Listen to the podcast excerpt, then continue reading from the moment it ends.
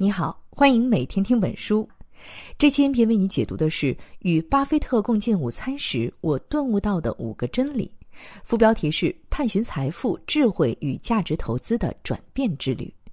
这本书的中文版大约十七万字，我会用大约二十六分钟的时间为你讲述书中精髓，如何像巴菲特一样坚守价值投资的理念，实现个人财富增长的同时，智慧快乐的生活。说起股神巴菲特，我们大家都很熟悉哈。他是迄今为止唯一一个买股票买成世界富豪的人。他的伯克希尔哈萨维公司是全世界单只股票价格最高的公司，有多高呢？到二零一七年八月份，每股价格接近二十七万美元，大概相当于一百七十九万人民币。要知道，在一九六二年巴菲特开始收购伯克希尔哈萨韦公司的时候，这家公司的股价只有七美元。也就是说，如果你在一九六二年投资这家公司一万美元，那么现在就能赚到整整三点八亿美元。除了做投资牛，巴菲特还特别爱做慈善，特别能捐钱。有多能捐呢？仅仅过去十年间，他就捐出了二百七十五亿美元。巴菲特捐款的一个来源就是著名的巴菲特午餐。从两千年开始，巴菲特开始出售自己的午餐时间，每年一次。所有钱都捐给葛莱德慈善基金会。截止目前，巴菲特午餐的最高成交价是二零一二年的三百四十五万美元，大约相当于两千一百八十四万人民币，可以说是世界上最贵的午餐。本书的作者就花了六十五万美元，竞拍到了二零零八年六月二十五号这一天和巴菲特共进午餐的机会。在这顿午餐上，巴菲特和作者聊了聊投资和生活的一些顶级智慧。后来呢，作者就把这顿午餐上巴菲特和他的谈话内容、多年来他对巴菲特思想的了解，以及巴菲特对自己投资和生活带来的诸多转变，写进了这本书里，系统总结成这本书《与巴菲特共进午餐时我顿悟到的五个真理》。这五个真理呢，既能用在投资上，也能教给我们生活的智慧。本书的作者盖伊·斯皮尔毕业于牛津大学和哈佛大学，是投资公司蓝宝石基金的掌门人。一次偶然的机会啊，他看到了一本《巴菲特传》，然后呢就被巴菲特的价值投资理念所吸引了，从此开始了模仿偶像的漫长旅程。巴菲特买哪些公司的股票，他就开始仔细研究这些公司。为了避免华尔街的喧哗和噪音，巴菲特的公司在远离纽约的奥马哈。他呢就把公司从华尔街搬到了瑞士的苏黎世。巴菲特在哪里有个见面会，不管多远，他都要赶到那儿。当然了，这也不仅仅是一个偶像崇拜的故事。在模仿和学习巴菲特的价值理念的同时，盖伊斯皮尔运营的蓝宝石基金也获得了很不错的市场回报。在基金刚刚成立的前十年，蓝宝石基金就为他的投资者们带来了超过四倍的收益。接下来我会为你详细讲解从巴菲特身上作者学到的五个真理。这五个真理分别是：坚持自己的原则，远离疯狂人群与噪音，永葆童真与好奇心，培养有价值的人际关系，以及忠实于自己。乍一听啊，你可能会觉得这五个真理怎么这么简单啊？而且还有点鸡汤味儿。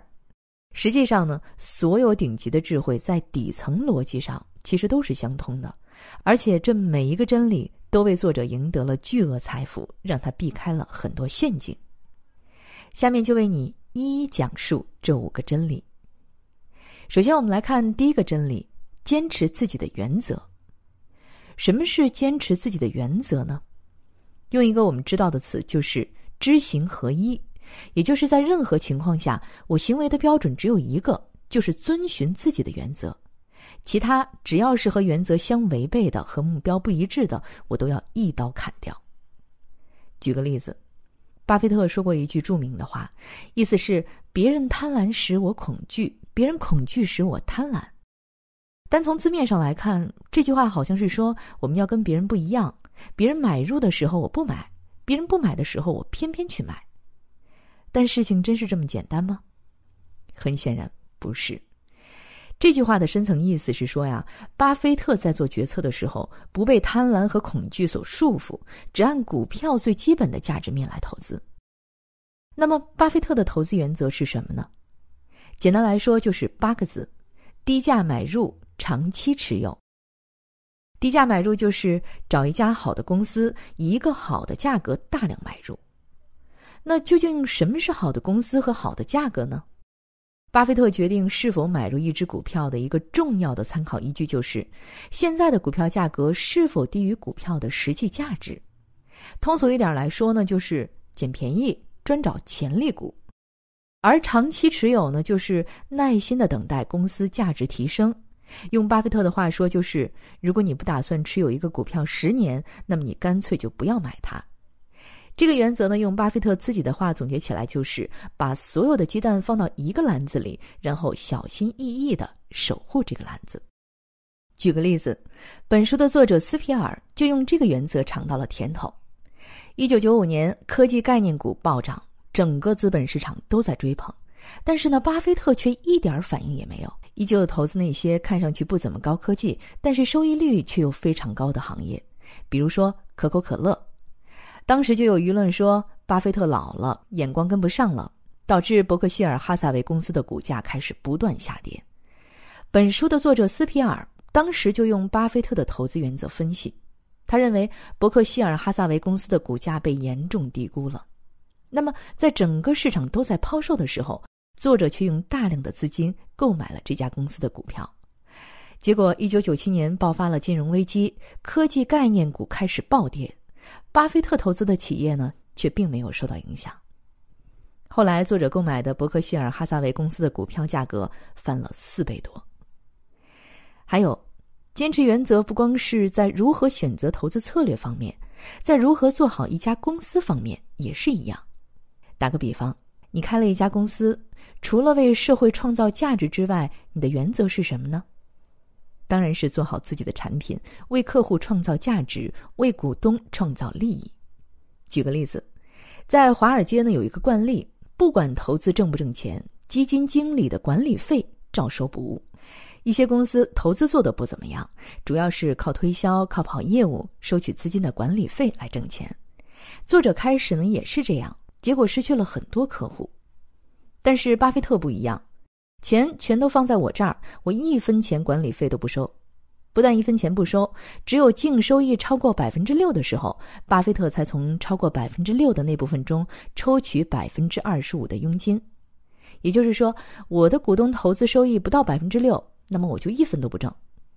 很明显啊，在巴菲特心里，投资者的利益高于自己的利益。这样的结果呢，肯定是投资人和自己是一条心。后来呢，作者下定决心，宁可收入少一点少挣点钱，也要保证股东的利益。结果，作者的基金公司反而是多了很多长期合伙人，生意也越做越大了。好了，以上就是第一个真理：坚持自己的原则。总结一下，无论是做投资还是经营好一家公司，都要把握住那些根本的原则，这样我们才不会偏离主干道，更容易做出。正确的抉择。接下来，我们再来看第二个真理：远离疯狂人群与噪音。严格意义上讲啊，这个真理应该是对上一个真理，也就是坚持自己原则的补充。上个真理讲的是我们应该做什么，那么这个真理呢，讲的是我们不要做什么。上个真理讲的是我们应该遵循自己的原则，这个真理讲的就是我们要拒绝杂七杂八的诱惑。疯狂的人群呢，说的就是不理性；噪音说的其实就是和原则不相关的事情。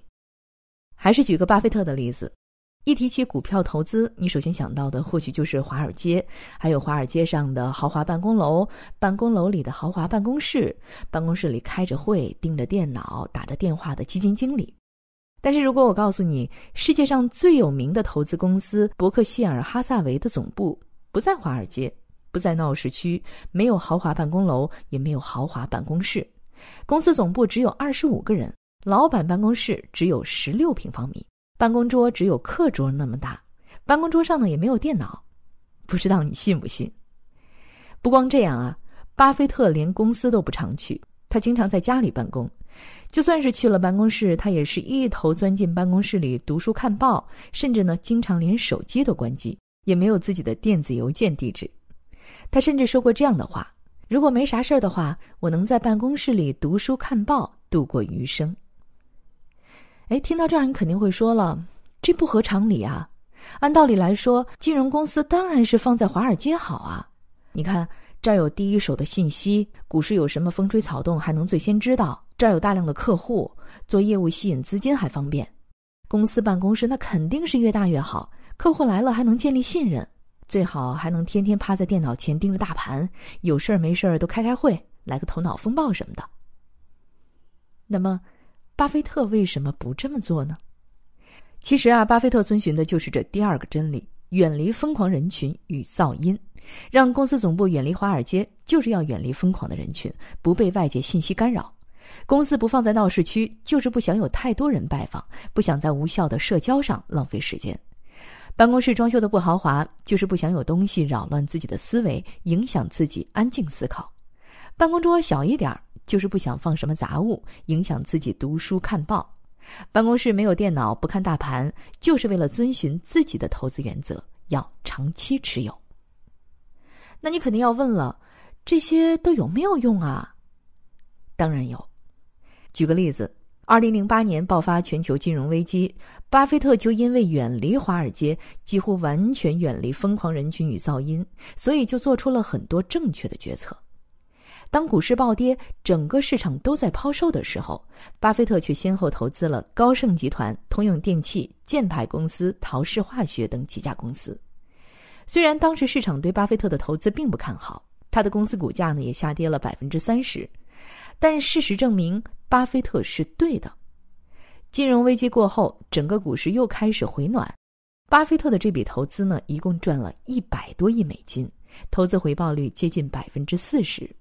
非常高了，而本书的作者呢，当时就坐在华尔街的办公室里，眼睁睁看着手里的股价暴跌，一点办法也没有。也是在二零零八年六月的这次巴菲特午餐上，巴菲特给他说了一个建议：你只靠大脑去过滤噪音没什么用，你需要的是正确的工作环境。于是作者当机立断，直接把公司从华尔街搬到了瑞士的苏黎世。为了给自己创造正确的工作环境，作者还直接把巴菲特的一些做法照搬了过来。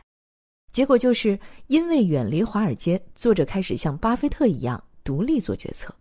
那当然，投资的心情、看待世界的眼光都不一样了。好了，以上就是第二个真理：远离疯狂人群与噪音。我们来总结一下：我们的大脑每天都要处理很多事情，而且很多时候它是不理性的。这时，像巴菲特说的那样，给自己创造正确的工作环境，大脑就主动远离了很多噪音的干扰，更容易做出正确的决策。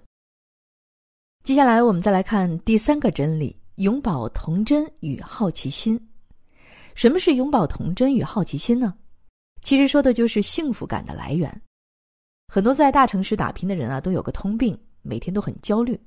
因为那些比我们牛的人还比我们努力，于是呢，经常加班加点的工作，没有时间好好享受生活，所以很多人都觉得自己不幸福。那么，永葆童真与好奇心，真就能带来幸福感吗？其实，科学家很早就发现，一件事儿不管多大，都很难给我们带来长时间的感受。比如，你意外挣了一笔钱。刚开始呢，肯定特别高兴啊，但是没过多久，幸福感就消失了。其实，我们长时间的幸福感呢，不是来源于生活中的大事儿，而是来源于生活中不断出现的小幸福。本书的作者在深入学习模仿巴菲特以前，就是那种关注赚钱多于关注生活的人。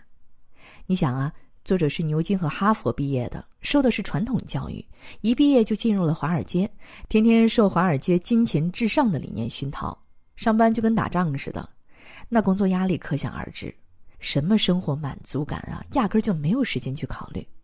于是作者就开始研究巴菲特是怎么处理生活和工作关系的。哎，一研究才发现，巴菲特就是通过高频次的小幸福让自己保持快乐的。举个例子，刚才我们说到，巴菲特有很多和一般投资人不一样的地方，比如说不爱热闹。不喜欢开会，手机老关机，一上班就钻在办公室看书等等。其实不光在工作上，在生活上也是。比如说，巴菲特每天都要喝可乐，可乐我们都知道哈，那是高糖高热量的饮料，医生不让他喝，但是他不听。他解释说，他经过计算，人类死亡率最低的年龄是六岁，所以他要学习六岁小孩的生活习惯，多吃点糖，这样他心里就有安全感。他不但爱喝可乐，还一言不合就投资。这些年呢，投资了不少食品相关的企业，著名的有可口可乐、百威啤酒、汉堡王，还有 DQ 冰激凌。现在网上还能找到好多巴菲特吃雪糕的照片。再比方说，巴菲特还特别喜欢玩桥牌，每周呢要至少四次，每次两个小时。为此，他还创办了用自己名字命名的桥牌比赛。桥牌的规则讲起来比较复杂，简单来说呢，就是一种讲策略、重合作的棋牌类游戏。不过你可千万别小看这桥牌啊！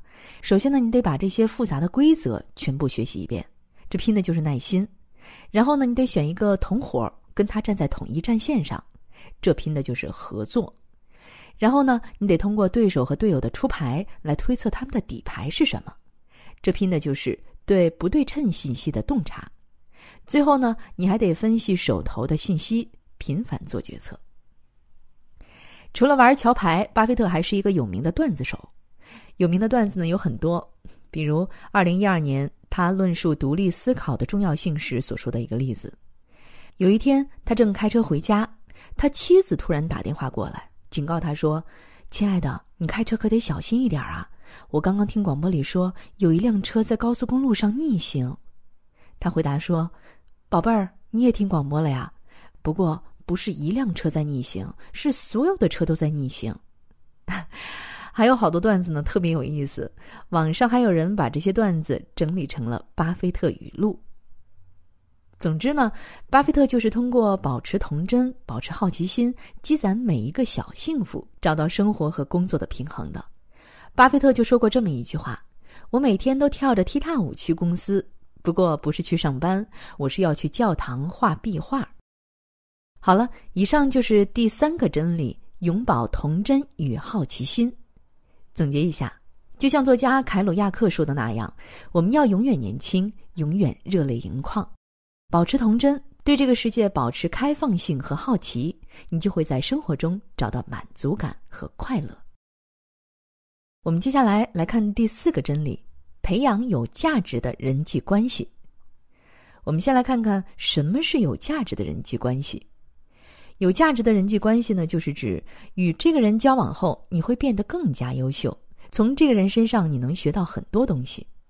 当然了，要建立有价值人际关系，你自己也要变得有价值。最好呢，能够和对方处在一个水平上，平等的交换价值。那为什么要培养有价值的人际关系呢？简单来说，就是近朱者赤，近墨者黑。这个说法可是有科学依据的啊。二零零七年，哈佛大学医学院做过一个调查研究，发现，如果你一个亲密朋友变胖了，那么你就会有百分之五十七的概率跟着变胖。那为什么肥胖会传染呢？其实就是朋友之间的相互影响。所以选择和谁做朋友就非常重要了。在这次午餐上，巴菲特就告诉作者，最好的学习方法就是和正确的人在一起，和更优秀的人在一起，你就会不知不觉的进步。所以说，这个真理还讲出了学习的另一条路，就是和牛人交朋友，把自己丢到牛人圈子里，因为牛人总是扎堆出现，牛人的朋友大多也是牛人，有牛人为我们做榜样，我们就有了一个足够高的参照点。那怎么选择合适的朋友呢？巴菲特就跟作者说了他自己选择朋友的一个办法：假如一个房子里有一百个人，他会先选出十个他想要合作的。再选出十个他坚决不合作的，剩下的八十个人呢有待观察，只把时间和精力集中在少数拿得准、信得过的人身上。这个方法虽然简单，但是特别有用。你想啊，一百个人一个一个认识，得到什么时候啊？所以不如选择十个最牛的、价值观最相投的，只跟他们产生连接，其他的呢不都一棒子打死，不下定义，以后再说。得到 APP 订阅专栏《通往财富自由之路》的作者李笑来，在关于选择朋友的问题上说过这样一句话：“他说，我只和家庭和睦的人做朋友。”这话乍一听上去感觉是带着偏见，但其实不是。